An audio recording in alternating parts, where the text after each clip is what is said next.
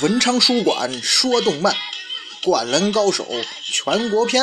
哎，各位好，欢迎收听文昌书馆为您出品的节目，我是主播君南。灌篮高手全国大赛篇，今天咱们呢书接前文。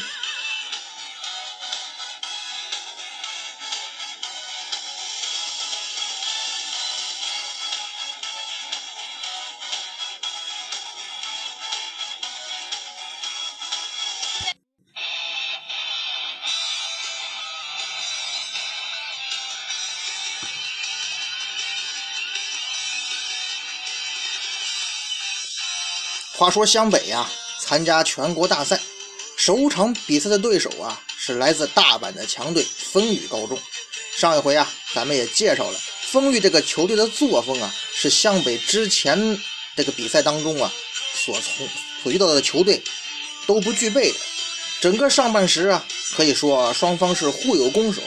在流川枫被丰裕队长南烈的肘击打伤了眼部离场之后呢，湘北的攻势啊。也被风裕遏制了。好在这个时候啊，上半场结束了，一番乱战，在更衣室内啊，双方是各有各的烦恼。湘北这边吧，宫城赤木等人呢，都有些发挥失常，情绪受到对方影响。丰裕那边呢，以南烈为首的这些主力球员呢，因为怀念原来的教练，所以跟现任的年轻教练之间呢，又有着矛盾，这个在战术上有分歧。哎，可以说呀。双方是各有各的麻烦呢。这个时候啊，受伤的流川枫伤愈归来，并且呢，用一句话激励了众人。眼看呢，对这个队员们呢，都对自己在上半时的问题有所反省。安西教练呢，就缓缓地说呀：“现在呢，我开始布置下半时的战术。”安西教练扶了扶眼镜，缓缓地说道：“啊，把球抢过来。”跑，然后把球投进对手的篮筐里去。各位同学，这就是下半场的战术。安西教练这话说完，众人都愣那儿了，心说：“您这叫什么战术啊？”当然，别人都不敢作声。樱木花道率先冲上去了，用他惯用的手法呢，捂住了这个安西教练那个肥大的双腮部，哈。然后疯狂地喊道：“啊，老爹，什么叫把球投进对手篮筐里去啊？啊，哎，老爹，这种事儿难道还需要你来说吗？哎，你你这个慢条斯理的老头，你到底想干嘛呀？”樱木花道在那犯二且不说，其余队员呢，在听到安西教练的这个布置战术之后啊，似乎呢也若有所思。工程就说道：“啊，教练的意思是。”要让我们比他们得更多的分，让我们跟他们比谁得分更多。赤木呢也跟着附和呀，也就是说，让我们顺应对方的快速打法。教练是这样吗？这俩人一这么说呀，还在折腾安西教练的樱木花道也停下手了。虽然樱木对于这些什么战术啊、什么斗得分呐，还不是非常完全理解，但是呢。好像是有些什么道理。那既然如此，樱木说道：“就让我们跟他们正面决胜负吧。”湘北众队员也齐声附和呀。好。这个时候啊，下半场比赛开始了，而流川枫呢，也带着自己眼这个左眼的伤势出场了。流川枫的出现引起了现场的骚动啊！毕竟观众们上半时都见识了。这个十一号的厉害呀！只听场馆内很多人在窃窃私语啊！哇，是湘北那个十一号流川枫啊！他居然回来了！看台上海南的青田信长也很惊讶呀！啊，流川枫，他的眼睛伤成那样了，没问题吧？不过呀，流川枫的归来，最惊讶的人应该是丰裕的队长南烈。作为王牌杀手，南烈在之前不知祸害过多少球队的王牌，但是像流川枫这么顽强的，确实令他惊讶，少见呢。这个时候最激动的恐怕要数流川枫的啦啦队，著名的流川命了。只见一群穿着小短裙的女生在看台上是热泪盈眶呀！哎呀，流川同学，哎呀，my idol 流川流川的眼，流川的脸，哎呀！当然，这个时候还有一位女生啊，看到流川枫归来，也是伤心也好，担心也好，激动的把嘴都捂上了，那就赤木晴子呀。晴子是捂住嘴呀，不知道该这个时候是什么心情。流川枫，流川同学，看台上的海南教练高头倒是发现了另一点是什么事情？是他说道啊，流川枫回来了，樱木花道也首发了，这样湘北的正选都已经回来了呀。这个时候啊，丰裕的队长南烈。望着这个人声鼎沸的篮球馆，心中啊也是若有所思。他想起了自己的那位启蒙教练，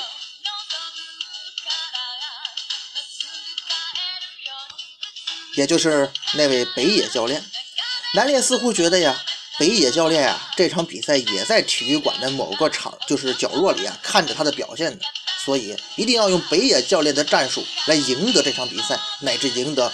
全国冠军，他想起了他跟那个岸本在跑到场边去看球，然后呢被北野教练呢看他们是小孩嘛，就让他们留在身边看球的时候啊，曾经跟他说过的话，那也可以说是他跟岸本的篮球启蒙吧。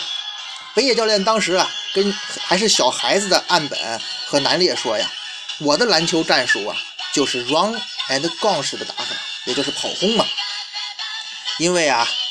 高中生活的只有短短的三年呢，在三年的时间里太短了。如果说要让你们这些球员在这么短的时间里了解关于篮球的一切，几乎是不可能的。所以啊，我就把丰裕的练习呢安排成大约是八成要进攻，只有两成是防守。虽然说有的人曾经批评过我这种做法，但是我倒是觉得吧，我没有问题。我这种做法可以让你们这些孩子们爱上篮球啊！北野教练的这番话可以说是永远印在了南烈和岸本的心中啊！这其实也是后来他跟新任教练之间矛盾的一个缘由之一吧。这个时候啊，南烈把丰裕正队员招呼到一起，大家伙加油，好，一定要尽力的跑啊！我们要用跑轰赢下这场比赛。众人应和，好。至于湘北这边呢，赤木也在鼓舞着士气，你们绝对不要跑跑输给他们呐！下半场的战术，教练都已经说过了，你们知道吗？众人也齐声应和，OK 呀。安西教练凝重地望着场上，至于在中场被南一烈掐了脖子的丰裕教练呢，也用复杂的表情看着场上形势。哎，丰裕啦啦队。依然嚣张，丰裕丰裕加油！湘北这边呢，这个助威声啊，好像也不落下风啊。湘北努力，湘北加油！这个时候啊，比分是二十八比三十四，丰裕略微领先。跳球，下半场比赛开始了。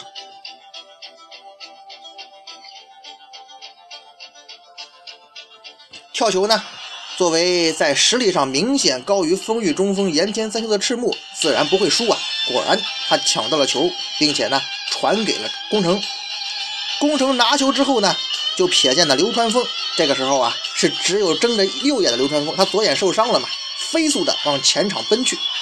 宫城啊，眼疾手快，直接一个传球就找这个前插的流川枫。宫城这个传球啊，令所有人都大吃一惊啊啊！湘北替补席高喊呢，传得好，这次一定能进球。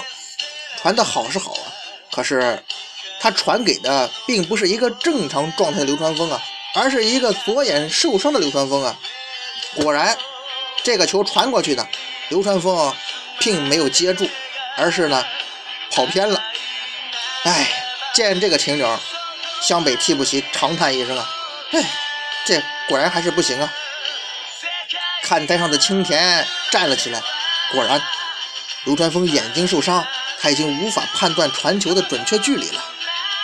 这球流川枫没有接住，于是就到了南烈的手中了，成了人家的球权了。南烈心想：那是当然，你现在已经算不上王牌了。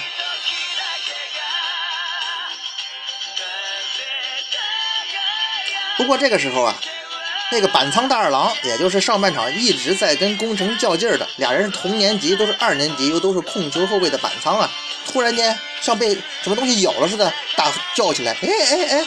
他对着宫城说：“呀，哎哎，你们真打算让那个家伙比赛吗？眼睛受伤那个家伙，我可真怕他会被球打中啊！再打晕了怎么办呢？”显然，板仓又在挑衅宫城。宫城呢，这火一点就着了。你这个混蛋，你给我闭嘴！可是啊，宫城迅速冷静下来了。那毕竟呢，咱以后得当队长的呀，宫城，所以你得快速成长啊。宫城的心中这个时候啊，是浮现出了安西教练在中场的教诲。一这个安西教练说呀，一个被对方稍微挑拨一下就沉不住气的独断独行的控球后卫，我们的球怎么能打好呢？那不就是说的我攻城吗？攻城不断的在心中告诉自己啊，要平常心，我一定要心平气和。这个时候啊，木木在替补席高喊呢：“大家快回防，现在是三对二的形势啊！”哎，为什么呀？原来呀，樱木、流川、宫城这仨人在前场发愣呢，那可不三对二吧？后边就剩下三井跟赤木了。果然，这个时候啊。南烈拿球准备上篮，赤木赶紧过来封挡。可是南烈他自然不会，他自然不会强攻赤木啊。他做事上篮之后啊，就把球传了出去，交给了另一侧的岸本。这实在是一个美妙的传球啊，nice pass 嘛。这记传球之后啊，岸本轻松的是抛投得分呐，二十八比三十六，丰裕把比分扩大了。进球之后的岸本和南烈是击掌庆祝啊！耶，咱们下半场先拔头筹了。就在进了这个球之后啊，那这个岸本呢也是高声的喊道啊：“北野先生，你看到了吗？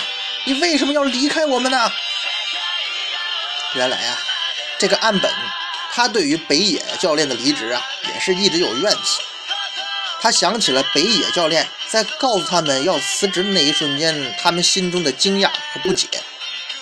当时他就问这个北野教练：“我们可是为了您才加入丰裕篮球队的呀，可是您为什么要离职呢？”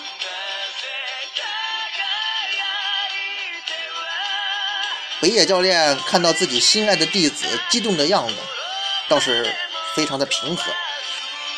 他告诉这些小伙子们呢，他说呀。你们知道一个中国的成语叫做“成王败寇”吗？当我们第一次获得第一的时候，夺得大阪冠军的时候啊，所有人都对我赞不绝口啊。然而，当我们获得大阪第一成为常态的时候，成为理所当然的时候，有些人就要求我们取得全国冠军了。理所当然？岸本当时就觉得不解，什么叫理所当然呢？大阪第一，那也是很经过很多努那个艰苦的比赛奋力才得来的呀，怎么能叫理所当然呢？哼 北野教练笑道啊，哎，对于你们比赛的队员来讲，当然知道不容易，可是对于那些在场边袖手旁观的人来说，肖董啊，哎，对他们来讲，有些事儿。就是理所当然的呀，哎，他们不会当做一回事的。肖董是这么跟我说的呀，就是因为我，所以呢，风裕每年只能打进全国八强，我的 run and gun 的跑轰战术是行不通的。哎，所以啊，最近呢，终于由批评变成谴责了。如果得不到全国冠军呢？就没法满足那些人，所以我这个老家伙真的感到有点累了。不过呢，即使能成为日本第一，下次他们恐怕就会要求蝉联吧。只要有一次卫冕失败的话呢，也会是这样的结果。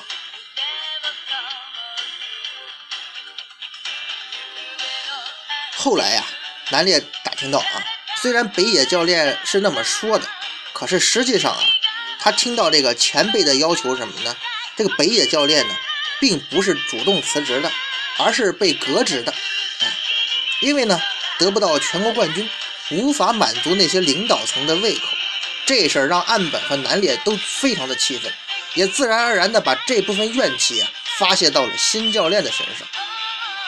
这时候啊，眼见岸本得分，丰裕气势起来了，南烈呢急忙就跟岸本交流啊，安本，咱们要用 run and go，用跑轰战胜湘北，夺得全国冠军。好。眼见弟子们我行我素，场边的丰裕教练是一语不发呀。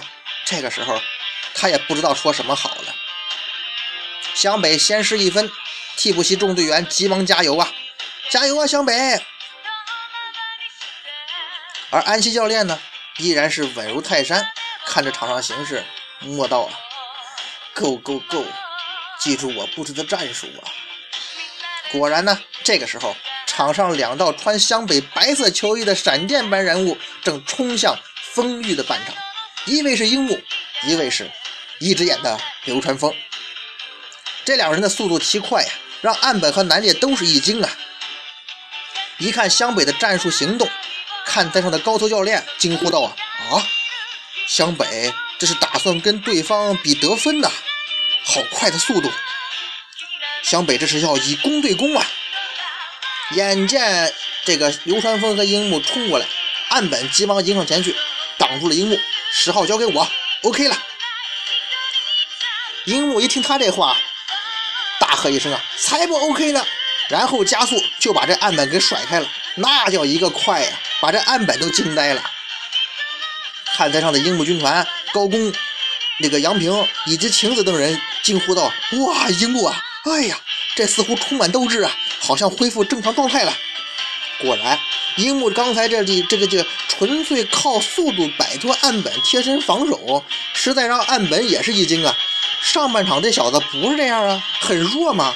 怎么会呀？这家伙，原来他的速度这么快呀！那上半场是怎么回事啊？哎呀，就岸本郁闷吧，包括南烈他也郁闷，他的注意力一直在流川枫身上。并没有注意樱木，双方啊在下半场都要打起快速进攻了，以攻对攻，这场比赛变得越来越激烈了。板仓大二郎一看形势这样，又开始挑衅攻城了，哈哈，小个子，你可真有胆色呀，想跟我们来个正面决斗吗？这个时候，丰裕采取的就是他们在中场休息的时候南列。不是教练哈，是南列部署的人盯人全场。工程心中暗想啊，这个时候是应该把问题弄清楚了，看看咱们到底谁技高一筹。一百六十八公分的工程对上对方一百八十三公分的后卫板仓大二郎啊，场边的安田也是为这工程捏了一把汗呢，这身高差距太大。一米八三，一个一米六八呀。不过呀，安田呢也在场边呢默默道啊，虽然说那个人比宫城高很多，但是他大概是上了高中才开始改打控球后卫的吧。所以我觉得他绝不可能胜过从小学开始就打控球后卫的良田。安田果然是了解工程的，工程这个时候啊。也像换了一个人似的，他变得开始冷静了。不过板仓啊，依然在挑衅着工程。哎哎，小矮子，哎，找你这么个矮子当对手也真是不轻松的。不过呢，我要是不把，为什么不轻松啊？要是我不把腰弯下来，我连你的脸好像都看不到啊，你知道吗？这样的话显然是非常有侮辱性的呀。不过工程啊，这时候呢已经不理会这些了，他的眼神变得坚定。只有篮球了。面对板仓，来了个胯下运球。场边的才子了解工程啊，一看这种情况，惊喜的喝道：“哎，太好了！工程他变得冷静了，他没有像上半场那样就硬冲硬打了。果然，胯下运球之后啊，工程一个闪身就闪过了比自己高这么多的板仓大二郎。再见了你！板仓也是一惊啊啊，怎么让他过去了？场边的丰裕教练一直不说话，那位这时候说话了啊，这个人好快呀，可见工程这速度那也是算是灌篮里边一 bug 吧。工程闪过板仓，就直接切入禁区了。湘北众替补是站起来叫好啊！樱木花道呢，这时候站在罚球线附近呢，就高声的招呼了这个工程啊：“两天两天，传给我，传给我！”工程呢，用眼神快速的观察了一下进攻形势，心中暗道啊：“好，传给你，好提议。”随后啊，工程啊就传出了一记高抛的传球，这个球啊传的是太高了，几乎所有人都认为传的太高了。甚至包括准备接球的樱木花道都觉得，哇，怎么传的这么高啊？可是只有一个人觉得，这么这个高度啊，并不算高，就是传球的工程呗。工程心想啊，你能接到的樱木，我相信你。但是所有人都觉得这个球传的太高了，那哈樱木能不能接到这记传球呢？